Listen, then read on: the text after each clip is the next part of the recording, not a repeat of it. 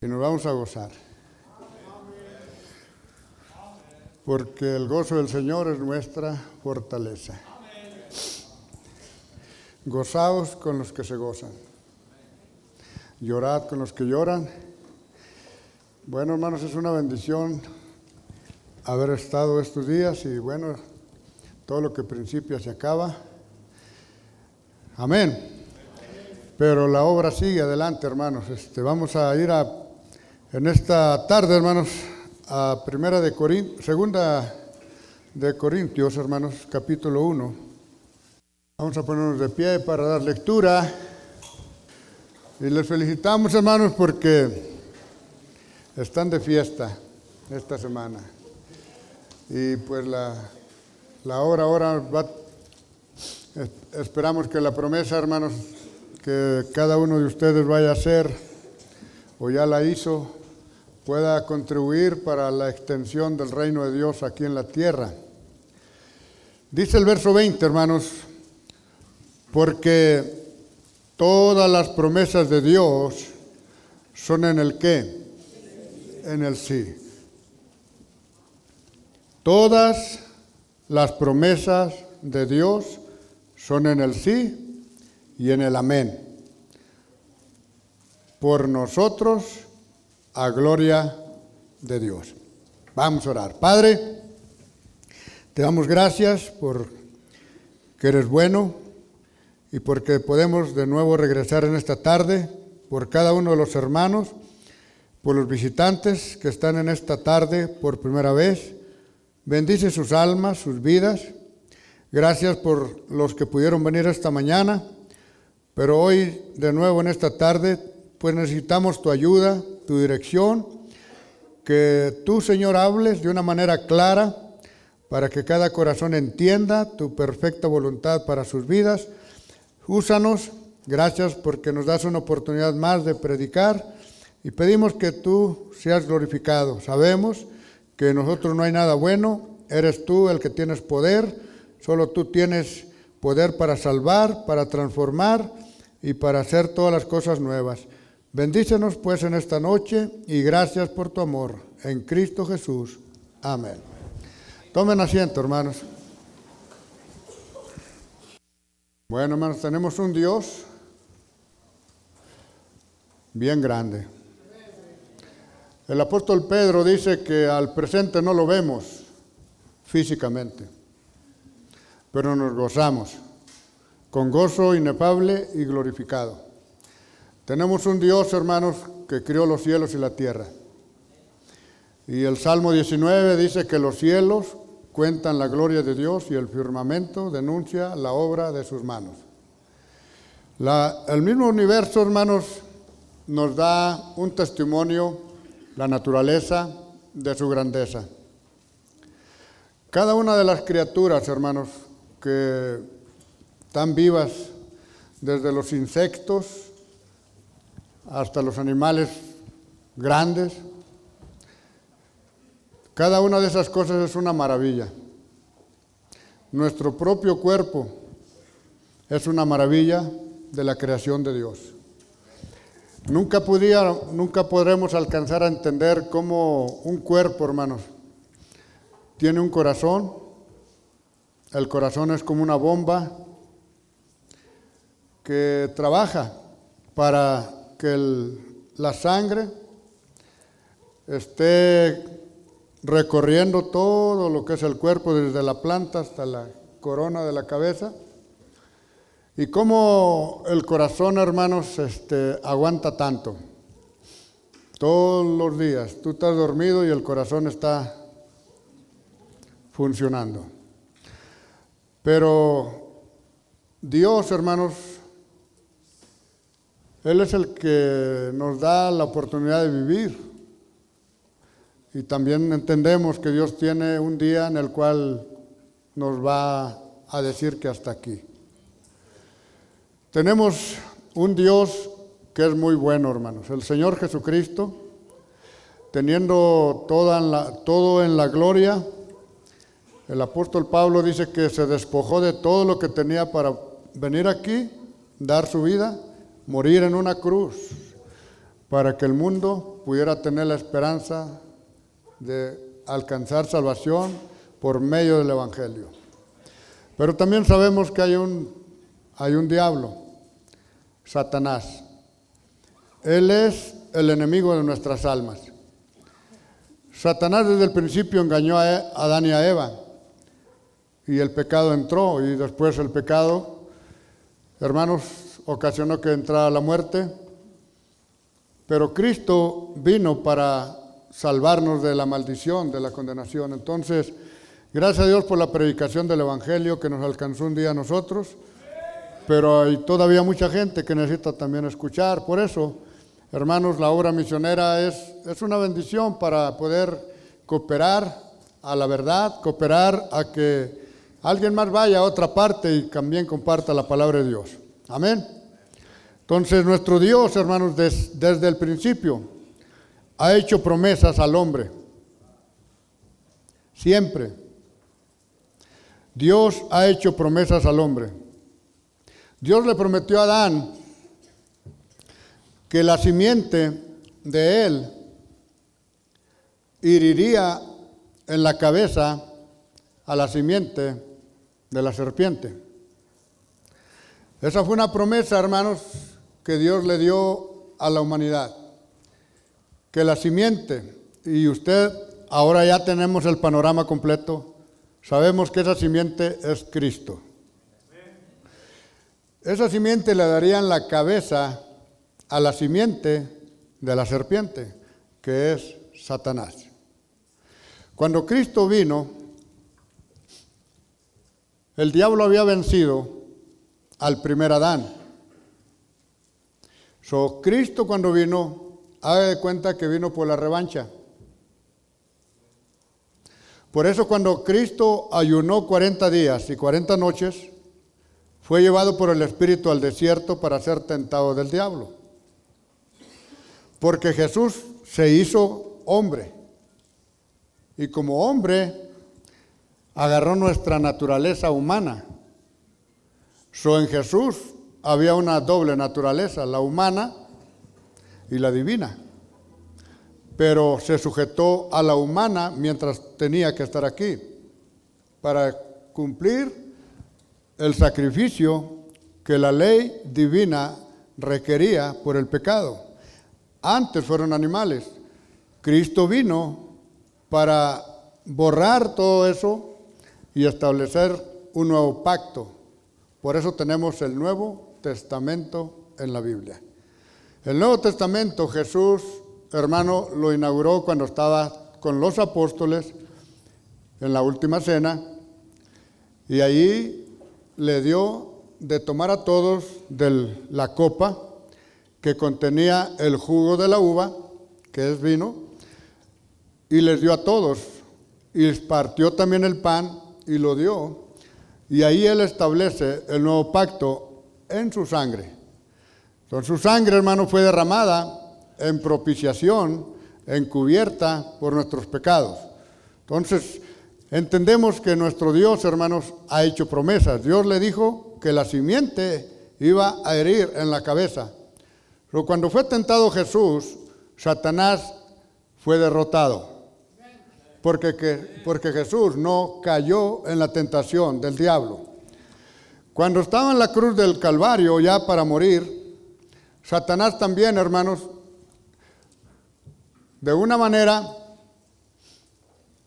a través de Pedro, Satanás hablando a través de Pedro o usando a Pedro dijo, no te tiene que pasar nada, no te tiene que pasar nada, porque Jesús le, les dijo que él tenía que morir tener que ser entregado y padecer.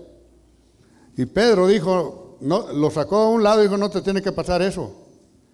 Y Jesús le dijo, apártate de mí, Satanás, porque tú no sabes las cosas de Dios, más nomás los de los hombres. Entonces, una vez más, hermanos, Jesús salió victorioso. So, el segundo Adán es Cristo. Y Jesús salió de este mundo con la victoria sobre el pecado porque nunca pecó. salió de este mundo con la victoria sobre la muerte, porque la muerte no lo podía detener. So, Jesús se sentó a la diestra del Padre y espera regresar por aquellos que le hemos creído. Los muertos en Cristo resucitarán primero. Luego nosotros, los que vivimos, seremos arrebatados juntamente con ellos en las nubes. Y así estaremos siempre con el Señor. Por lo tanto, no se duerman, consolados los unos a los otros en estas palabras. Solo que nuestro Dios, hermanos, ha hecho promesas al hombre.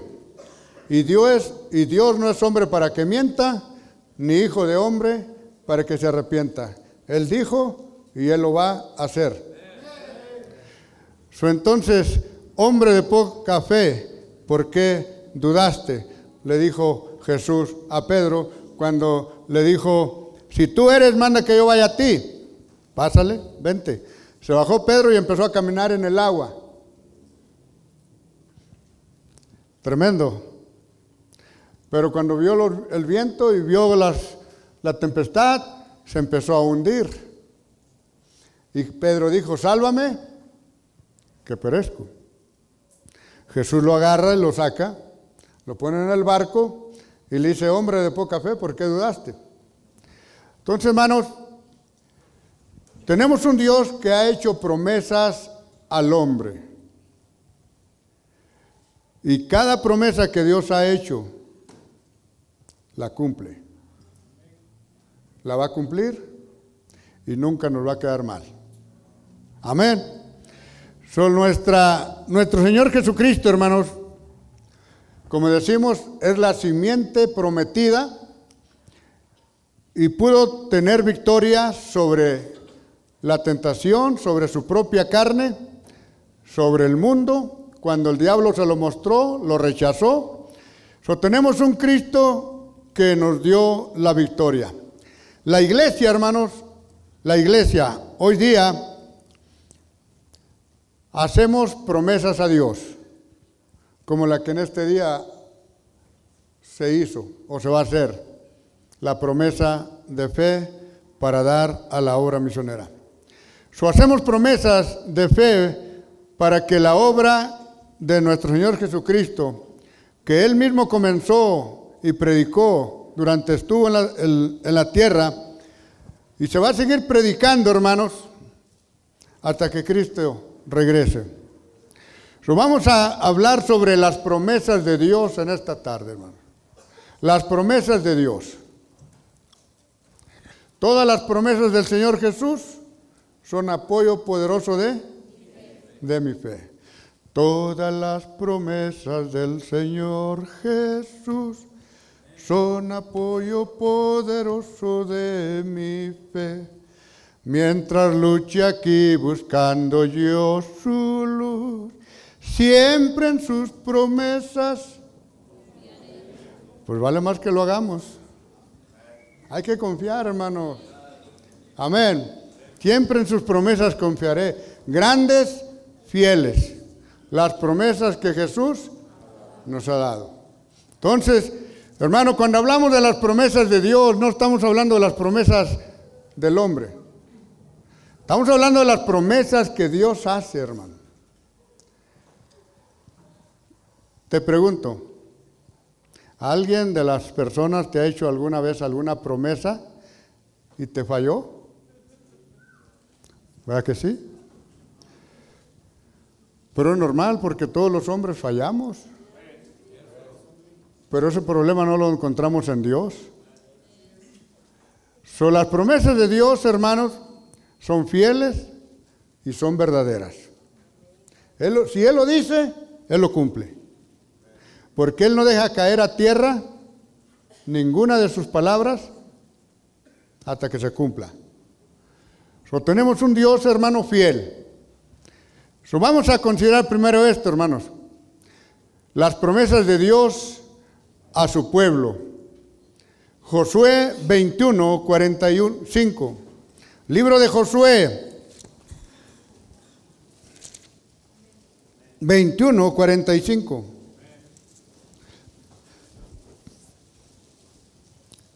En, en el versículo 45, hermanos, capítulo 21 de Josué, en cierta forma es un resumen, es una conclusión de todo lo que se ha estado recordando. Y dice verso 45, no faltó palabra de todas las buenas que habló Jehová a la casa de Israel. Y luego que dice, todo se cumplió. Todo se cumplió. estamos hablando, hermano, de las promesas que Dios hace. Dios hizo una promesa a Adán y a Adán. Y Dios, hermanos, en Cristo cumplió su promesa. Ahora, Dios le hizo una promesa a Israel. Dios le, Dios le prometió llevarlo a la tierra prometida. ¿Lo llevó o no lo llevó? ¿Lo, ¿Los llevó porque eran buenos? ¿Los llevó porque eran obedientes? No, hermano, los llevó porque Él dijo que los iba a llevar. ¿Batalló para llevarlos? Como dicen, Batalló un chorro, hermano, para llevarlos. ¿Se enojó Dios en el camino contra ellos? Sí, se enojó. ¿Por qué se enojó Dios? Porque lo hicieron enojar. Pero la pregunta es esta, ¿los llevó o no los llevó? Sí, o sea, sus promesas no están basadas, hermanos, a Israel no estaban basadas, ciertamente les decía que siguieran su ley. Pero aunque no la siguieran, Dios cumplió su promesa, los, los metió. A propósito, ahí están. Solo que tenemos un Dios, hermano, que cumple las promesas. Dios nunca ha faltado a cumplir sus promesas, aunque seamos infieles. Segunda de Timoteo, ¿qué nos dice? Segunda de Timoteo 2.13. Si somos infieles, él es fiel. Él no puede negarse a sí mismo. So, miramos, hermanos, que, que su fidelidad es grande. Su, su fidelidad siempre va a estar ahí. Si Dios dice que lo va a hacer, lo va a hacer.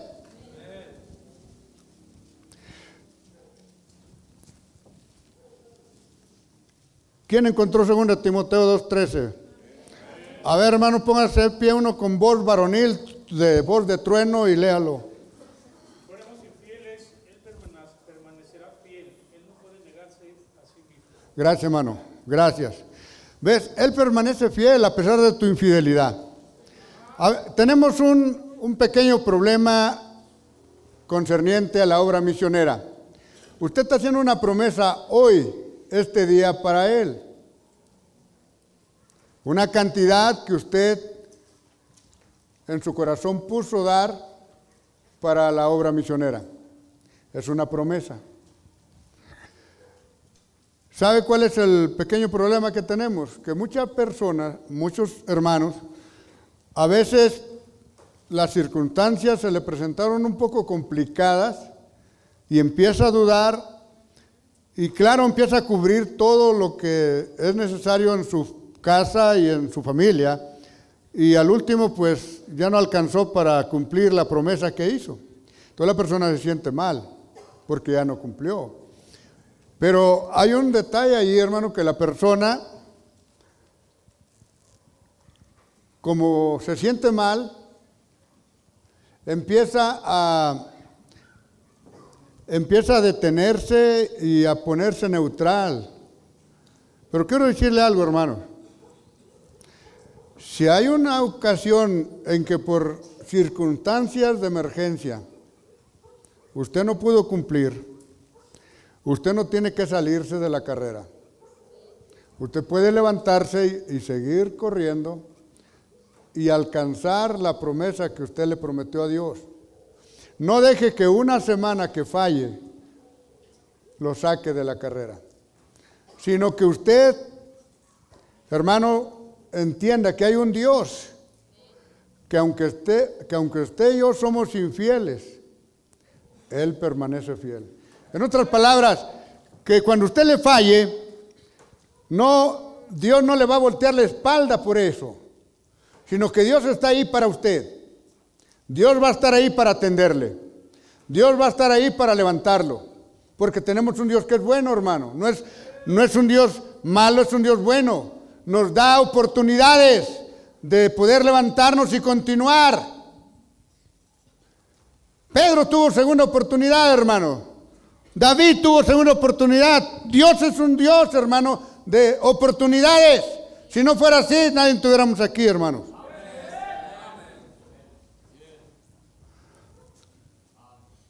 Tito 1.2.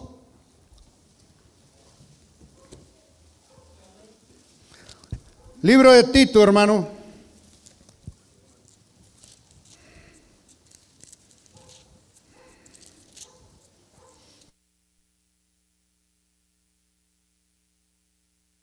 Dice el apóstol Pablo, hermanos, Dios a través de él, para la esperanza de la vida eterna.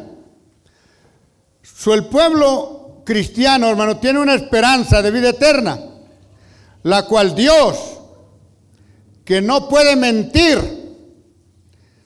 Dios que no puede mentir, prometió antes de los tiempos de los siglos y manifestó a sus tiempos su palabra por la predicación que me es a mí encomendada por mandamiento de nuestro Salvador Dios. Dios prometió vida eterna, hermano.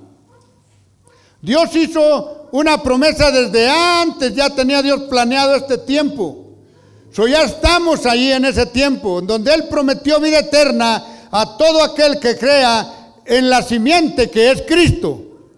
So por eso ahora somos salvos, porque Dios prometió y Él promete, lo que Él promete lo cumple. ¿Por qué cree que ahora nosotros confesamos que tenemos vida eterna? ¿Por qué nos atrevemos a decir que, somos salvos? ¿En qué basamos ese testimonio que hablamos? Que yo, yo soy salvo, hermano. ¿En qué lo basamos? ¿En qué basamos que usted tiene vida eterna? Cuando usted se muera y lo pongan en el ataúd, y dio testimonio de que fue salvo y tenía Cristo y dio testimonio en su vida. Cuando estemos dando las palabras,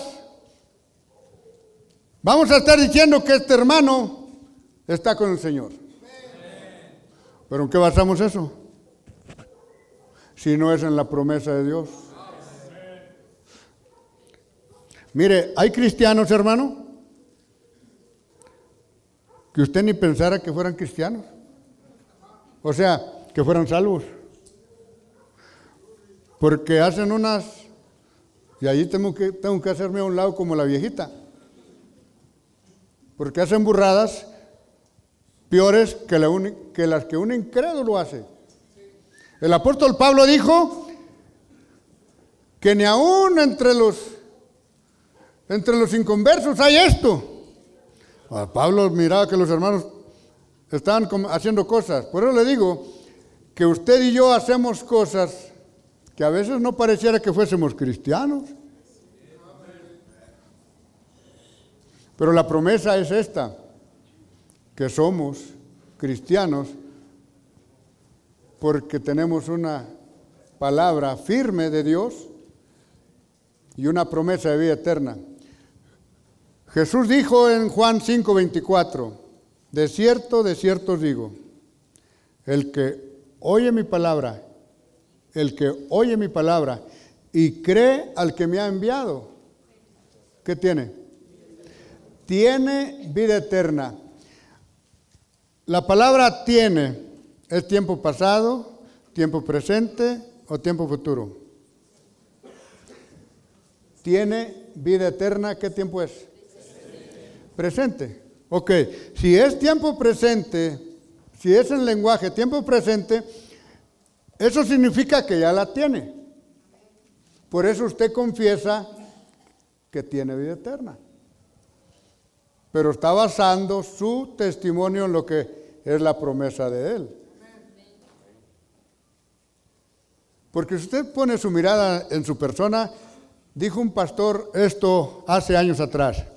Hermanos, hay veces que me levanto que no me siento que soy salvo. Pero qué bueno que no soy salvo por sentimientos, sino porque la palabra de Dios dice que soy salvo. así está la cosa, hermano.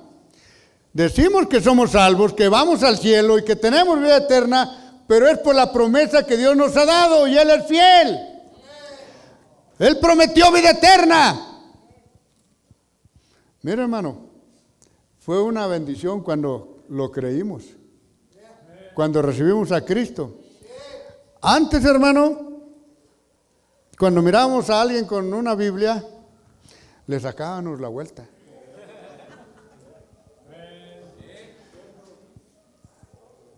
Nomás mirábamos a alguien que venía a tocar la puerta y que traía una Biblia.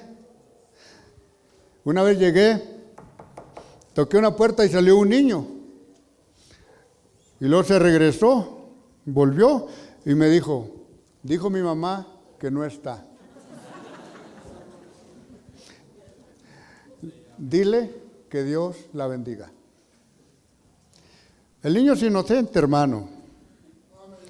La mamá le había dicho, dile que no está nadie en la casa. Y el niño le dijo, digo mamá que no está. ¿Ves? Pero esa era nuestra actitud. Todos teníamos esa actitud. Por eso, ¿para qué nos sorprendemos? Cuando usted va a, tocar puertas a, alguien para hablarle de Cristo y toca la puerta y de repente se oye un ruido por atrás donde se abrió la ventana y salió para afuera y se fue para el patio. Así teníamos otro hermano en Dallas. Cuando le tocábamos la puerta, ya después se convirtió y dijo, hermano, cuando ustedes iban a tocar la puerta, yo abría la ventana y me iba corriendo para afuera. Yo no quería escuchar. Pero uno es uno de los más fieles. Ve, ¿qué nos, qué nos ha hecho ahora que amamos la palabra de Dios? Sino el haber creído en esa palabra. Creí, yo creí que era pecador y creí que iba al infierno. Lo acepté. Cuando escuché el Evangelio por primera vez, me di cuenta que era pecador. Antes yo decía que era buena gente, hermano. Yo decía, no, ustedes, ustedes este, son más pecadores que yo. Pero ese día, hermano, me di cuenta que era un pecador igual que todos. Y entendí que iba al infierno. Pero yo no quería al infierno. Pero si no quería ir al infierno, tenía que arrepentirme y darle mi vida a Cristo. Y por un lado no lo quería hacer porque si me entregaba a Cristo ya no podía vivir como yo quería, ni ir a los lugares que yo quería. Pero qué bueno que Dios me dio la fe para creer y recibir a Cristo como mi Salvador y Él hizo un milagro como lo ha hecho en todo aquel que lo ha recibido como su Salvador. Creer en sus promesas, hermanos, nos da seguridad. So, él nos prometió vida eterna. Él prometió Malaquías 3:10. Léalo, no se asuste. No se ponga pálido. Porque algunos más oyen el nombre de Malaquías y parece que se les va la sangre a los talones. Es que no miran la promesa, hermano, miran, miran todo menos la promesa. Pero en Malaquías 3:10 Dios hace una promesa de abrir las ventanas de los cielos. ¿No es verdad? Dice el verso 10. Traed todos los diezmos al alfolí, al granero, y hay alimento en mi casa. Y probadme ahora en esto, dice Jehová de los ejércitos, si no os abriré las ventanas de los cielos y vaciaré sobre vosotros bendición hasta que sobreabunde. Él promete abrir las ventanas de los cielos sobre ustedes. Pero Él dice, pruébame, pruébame, pruébame.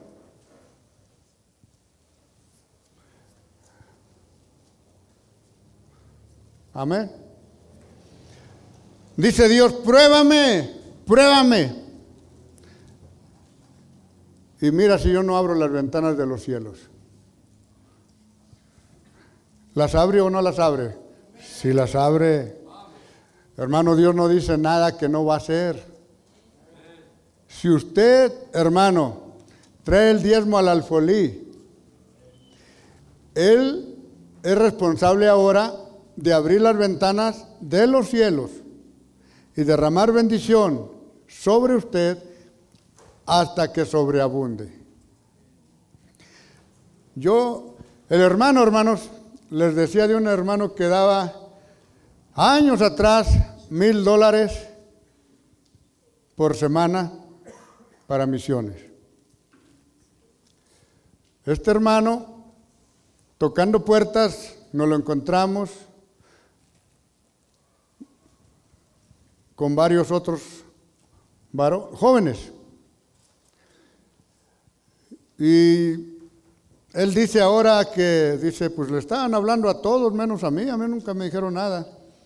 Pero yo me arrimé ahí donde estaban hablando y empecé a preguntarles y ahí empezaron a hablarme. Después vino a la iglesia y bajo una de las predicaciones nuestras se convirtió. So empezamos a disipularlo en el apartamento donde vivía, un apartamento en Dallas. Lo bautizamos y empezó a trabajar en una panadería de la Madeline entonces ahí empezó, a ahí empezó a trabajar. Y cada vez, a veces que venía al, servicio, me traía a mí y a mi familia unos panes como pan blanco, pero largos, así grandotes, como bolillo, pero tamaño gigante. Solo ese muchacho empezó a traerme de lo, de lo que él, donde él trabajaba, empezó a traerme pan. Después de eso se cambió y empezó a ir a una escuela para aprender cómo llenar los impuestos de la gente al final del año. Cuando él comenzó ese trabajo, le tocó en un tiempo que había bonanza de eso y empezó a hacer dinero. Después de eso se cambió en el año 1995, él era en la iglesia, cuando yo, la primera iglesia que yo pastoreé, el, el último año, él era el que más estaba dando para misiones y era el que daba el diezmo más grande. Solo este muchacho, hermanos, es de San Luis Potosí, de Rayón. Solo que cuando este muchacho, hermanos, ah, ya después quiso meterse a la construcción. Nuestra iglesia tenía una, máquina de esas, allá le decimos Babcat, un tractorcito, de esos que se dan vuelta y se meten para emparejar y para tienen cucharita enfrente, pero también le puedes poner para hacer pozos, se le cambia. Teníamos uno de esos y le dije, me dijo que si se lo, se vendíamos, agárralo. Y con ese tractorcito compró un camión y empezó a agarrar contratos en colonias de casas nuevas para emparejar los, cuando ya acaban la casa, recoger toda la basura, toda la madera, todo lo que sobró, ventana, lo que fuera. So, ahí empezó con eso. Eso también le tocó en un tiempo de bonanza de construcción de casas de tal manera, hermano, que empezó a hacer mucho dinero. Hoy, han pasado muchos años, él no está conmigo, pero está en una iglesia americana. No sé, qué no sé cuánto esté dando, pero si hace más de 20 años, más de 25 años, está dando mil, no sé cuánto esté dando. Estoy hablando, hermano, de que el que está arriba abre las ventanas. Pero no todo el tiempo ha sido fácil para él. Hubo un tiempo, hermano, que se le vino para abajo el negocio. y paró de dar para misiones. Ya no pudo dar. Por eso le digo que usted y yo a veces fallamos en la promesa que hacemos. Su él ya no empezó a dar. Digo, ya paró de dar porque le empezó a ir mal en el negocio. Pero sabe, él mismo me platicó, pero ¿sabe qué, pastor? Me decidí de nuevo volver a dar para misiones. Y desde que comencé a dar para misiones, todo cambió de nuevo. Ahorita, hermanos, está, la compañía se llama Dallas Stone, como piedra en inglés. Dallas Stone. Si usted se mete al, a Google, ahí le va a salir. Dallas Stone. Y ahí usted mira que tiene, tiene columnas, tiene piedra. Él nos ha dado piedra a nosotros para trabajar y construir. Lo que quiero decirle es que usted tiene un Dios que cuando hace promesas le cumple. No se asuste con esos números. Usted haga lo que Dios le pide y deje que Dios haga por usted lo que Él quiere. Amén.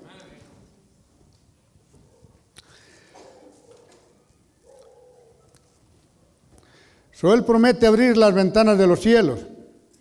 Él promete bendecir al, al, dador alegre, según Corintios 9, 7.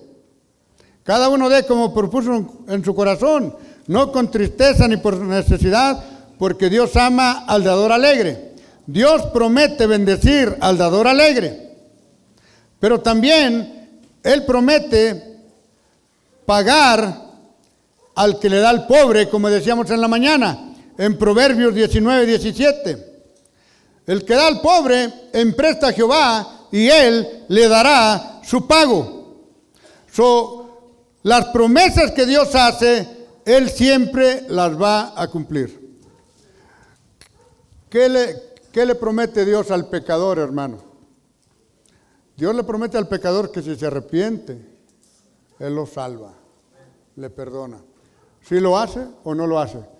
Sí lo hace, porque nosotros ya lo, ya lo experimentamos. Pero miremos una cosa más, las promesas del hombre a Dios. Génesis 28, 20. Génesis 28,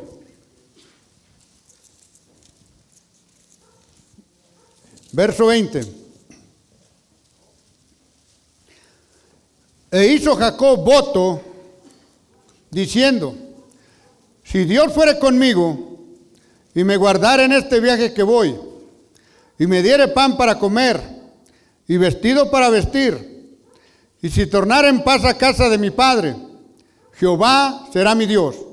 Y esta piedra que he puesto por título será casa de Dios. Y de todo lo que me dieres, el diezmo lo he de, lo he de apartar para ti. Las promesas del hombre a Dios. Normalmente, hermano, como Jacob, la persona hace voto, hace promesa a Dios cuando a veces nos encontramos en circunstancias difíciles o estamos en una grande necesidad. Y hacemos promesas a Dios de que vamos a cambiar, vamos a hacerlo diferente. Pasaron 20 años, hermanos, en la vida de Jacob, después del voto, después de la promesa de él a Dios, pasaron 20 años y, hasta después de 20 años Dios le, Dios le dice a Jacob, vuélvete al lugar donde me hiciste voto. En otras palabras, en 20 años Jacob no hizo nada. Pero Dios le recordó, hey, ¿te acuerdas cuando me hiciste un voto? Vuélvete ahí a ese lugar. a veces fallamos, hermano, pero Dios no, Dios es bueno. Dios es bueno. Y Dios nos da oportunidad de volver, de volver al lugar donde nosotros prometimos, de volver a comenzar de ahí donde, donde supuestamente le dijimos que íbamos a hacerlo. Entonces Dios, hermanos, recordó a Jacob este voto en Génesis 31, 13. Génesis 31, verso 13. Yo soy el Dios de Betel, donde tú ungiste el título y donde me hiciste un voto. Levántate ahora y sal de esta tierra y vuélvete a la tierra de tu naturaleza. Solo que Dios, hermanos, le estaba recordando a, Jacob de, su voto que había hecho. Y claro, hermano, Jacob regresó, fue obediente, volvió a donde Dios le dijo que volviera. Y hermano, tenemos un Dios que nos da oportunidad de volver al lugar donde uno hace a veces una promesa a Dios. Hay que volver. Hermano, hay pueblo que tenemos que hizo promesa de fe y ya no, y por miedo, ya no quiso hacer una hoy. Porque él piensa que le va a fallar de vuelta. Hermano, siempre vamos a veces a fallarle, pero no nos debe de amarrar las manos para volver a empezar otra vez en el nombre de Cristo.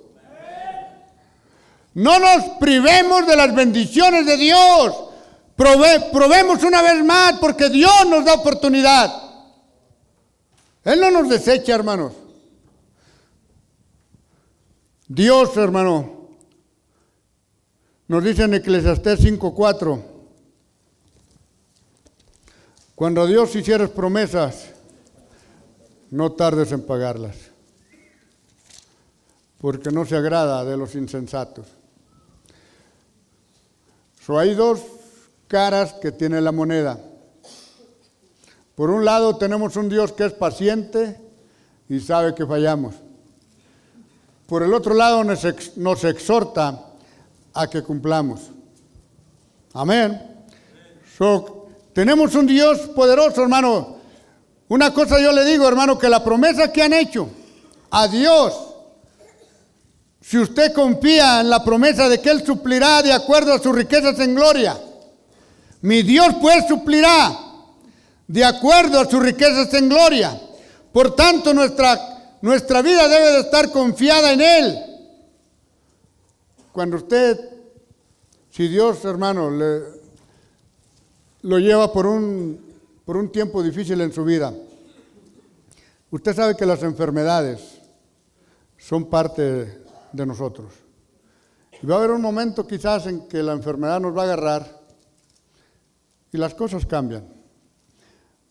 Pero no importa cómo este, la situación nos ponga, acuérdese que usted tiene un Dios misericordioso que entiende su situación, entiende su condición. Y Dios no le pide más de lo que usted puede hacer. Él es bueno, Él es justo. Pero también Dios sabe que si usted puede y no lo hace, es pecado. Porque el pecado está en aquel que sabe hacer lo bueno y no lo hace. So, hermanos, Dios nos ayude. So, vamos a ir a 1 Samuel 1.4. Y vamos a mirar una cosa más ahí. 1 Samuel.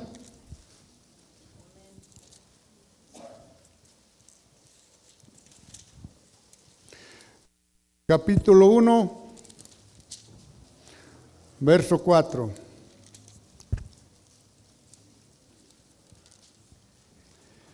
Y cuando venía el día, el Caná sacrificaba y daba penina a su mujer y a todos sus hijos y a todas sus hijas y a cada uno su parte. Mas a Ana daba una parte escogida porque amaba a Ana, aunque Jehová había cerrado su matriz. Y su competidora le irritaba, enojándola y entristeciéndola porque Jehová había cerrado su matriz. Y así hacía cada día, así hacía cada año, cuando subía a la casa de Jehová, enojaba hacia la otra, por lo cual ella lloraba y no comía. Y el caná, su marido, le dijo, Ana, ¿por qué lloras? ¿Y por qué no comes? ¿Y por qué está afligido tu corazón? ¿No te soy yo mejor que diez hijos?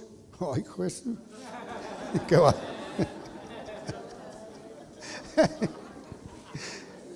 No cabe duda que este chavo se hace reír, ¿verdad?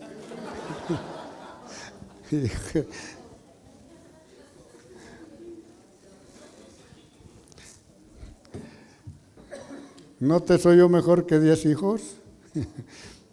y levantóse Ana después que hubo comido y bebido en Silo, y mientras el sacerdote Elías estaba sentado en una silla junto a su pilar del templo de Jehová, ella con amargura de alma oró a Jehová y lloró abundantemente e hizo voto diciendo, Jehová de los ejércitos, si te dignares mirar la aflicción de tu sierva y te acordares de mí y no te olvidares de tu sierva, mas dieres a tu sierva un hijo varón.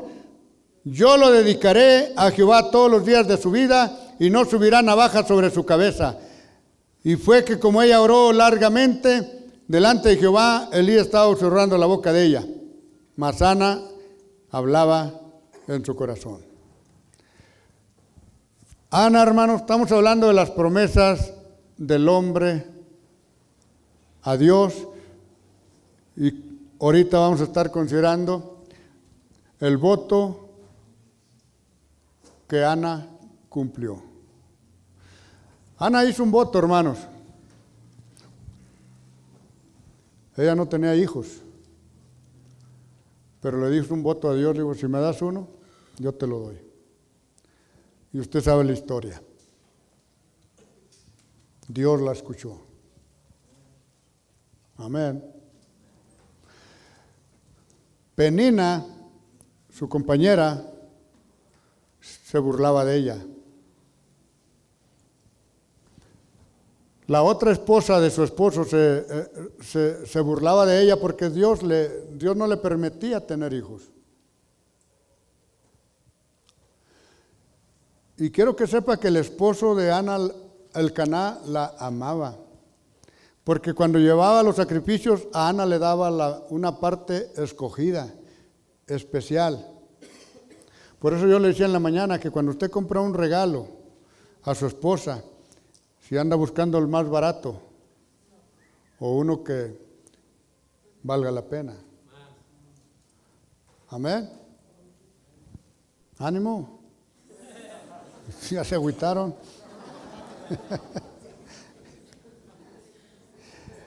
El caná del sacrificio que hacía agarraba la mejor parte y se la entregaba a Ana porque la amaba. Y ese, ese, esas palabras que dijo, no te soy yo mejor que diez hijos, él, él no está exagerando, él, él, hermano estaba dispuesto a hacer todo por ella. Pero lo que ella quería era un hijo para quitarse la afrenta de la compañera y de toda la gente.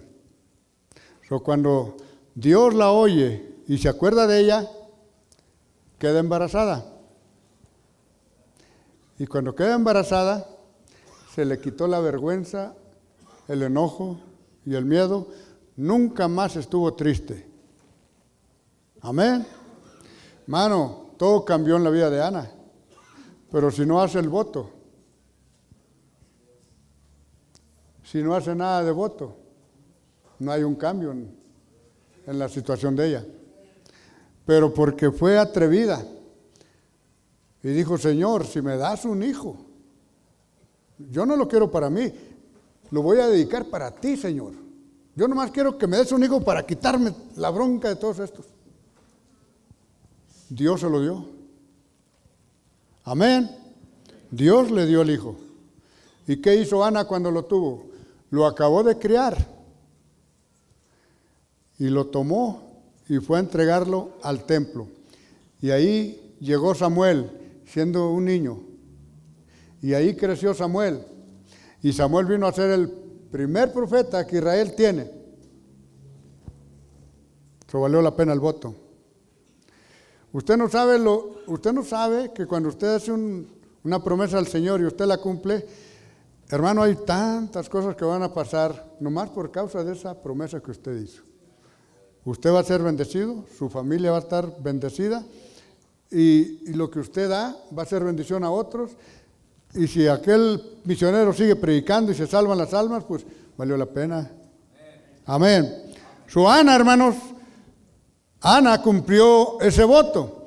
Ella, hermanos, no solamente Dios la dejó que la afrenta, que fuera quitada su afrenta, pero Dios le dio cinco hijos más. Cinco hijos más, hermano. Ahora ya no, ahora ya no hallaba qué hacer con tanto. Hay mujeres que tienen uno o dos niños y les dice, ya no va a tener otro. Dice, no, hombre, si con estos tengo tan tremendos. Imagínense cinco. cinco.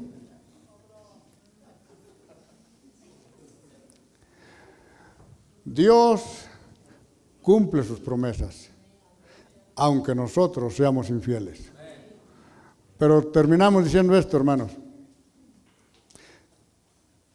que Dios siempre recompensa y Dios siempre paga bien. Dios nunca deja avergonzados a los que en Él confían. Dios nunca deja avergonzados a los que en Él confían. Dios no dejó avergonzado a Ana, Dios la bendijo, Dios la recompensó, Dios no dejó en, vergüenza a Jacob. Jacob cuando regresó, hermano, ¿cuándo te imaginabas que Saúl iba a perdonar? ¿Cuándo te imaginabas que Saúl le fuera a perdonar y que no le fuera a hacer daño y que no lo fuera a matar? Dios cambió el corazón de Saúl. Si Jacob no hace voto, no llega en paz a su casa. Si, si aún así se asustó, porque le dijeron, ahí viene Saúl con 400 hombres. Ay, Señor. Pero hermano, Esaú, cuando manda a una parte de gente con animales para dárselos a Saúl, luego manda otra. Supuestamente el don en el seno ahuyenta la ira. ¿Qué quería hacer Jacob con esos dones? Calmarlo. Pero ya estaba calmado. So, cuando se encuentra, le dice Saúl, oye, si todo esto que, ¿qué hay con todo esto que me estás mandando? Pues nomás dártelos. Dice, no, yo estoy bien, yo estoy bien bendecido. Yo no necesito eso, yo estoy bien. Hubo paz, hermanos. Yo estoy hablando que Dios recompensa cuando usted hace una promesa. Dios, hermano, nunca, nunca, no importa lo que usted haga, por un vaso de agua, a recompensa. De cierto, Jesús dijo, hermano, que si un vaso de agua damos en nombre de discípulo, no perderíamos su recompensa. Su gloria a Dios porque tenemos un Dios, hermano, que nunca te va a dejar. Él cumple su promesa. Dios le dijo a Josué, esfuérzate y sé valiente. No temas ni desmayes, porque Jehová tu Dios estará contigo a donde quiera que vayas. Amén. Esfuérzate y sé valiente. en esta en este semana, hermanos, han escuchado palabra de Dios. Hemos estado aquí para ser retados y motivados.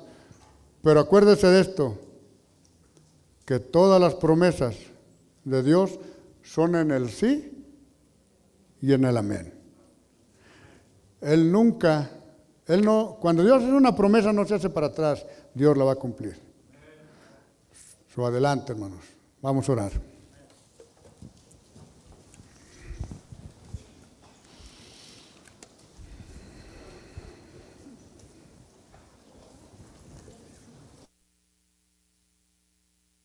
Padre nuestro, nos acercamos ante tú, ante tu presencia, consciente, Señor, de que estos días tu pueblo ha escuchado palabra de Dios. Tu pueblo, Señor, también ha hecho decisiones. Tu pueblo, Señor, ha hecho una promesa. Nomás queremos, Señor, que tu pueblo esté confiado porque tú eres un Dios que has prometido suplir toda necesidad aquellos que participan dando sus ofrendas para la obra misionera. Sabemos que eres fiel y que tú no nos dejarás de tu mano. El rey David dijo, joven fui y envejecido, y no he visto justo desamparado ni su simiente que mendigue pan.